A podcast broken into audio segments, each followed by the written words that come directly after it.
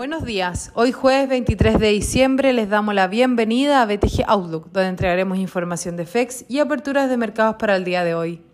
El tipo de cambio abre en 859,18, levemente bajo el cierre de ayer, con las bolsas globales operando al alza nuevamente, con bajos volúmenes transados previo a las fiestas de fin de año y ante el optimismo que la economía global no se ve afectada por la aparición de la nueva variante Omicron.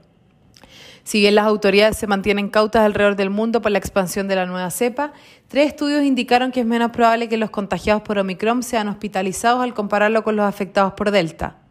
Adicionalmente, resultados de laboratorio indican que una tercera dosis de AstraZeneca aumenta significativamente los anticuerpos para la nueva cepa, mientras que en Estados Unidos el regulador autorizó el uso de emergencia de las píldoras de Pfizer para tratar a los contagiados.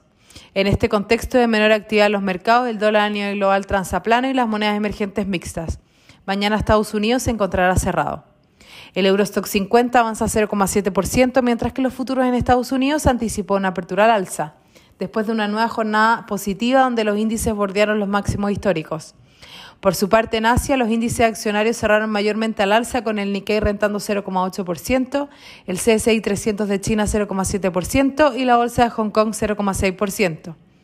Los commodities operan mixto, con el cobre perdiendo 0,7% y el petróleo WTI ganando 0,3%. La moneda estadounidense a través del dólar index no muestra cambios relevantes al igual que el euro.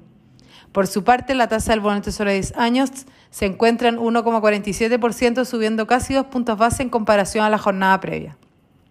Respecto a datos, en Estados Unidos hoy se publican las peticiones iniciales de desempleo, el deflactor del PCE y las órdenes de bienes durables.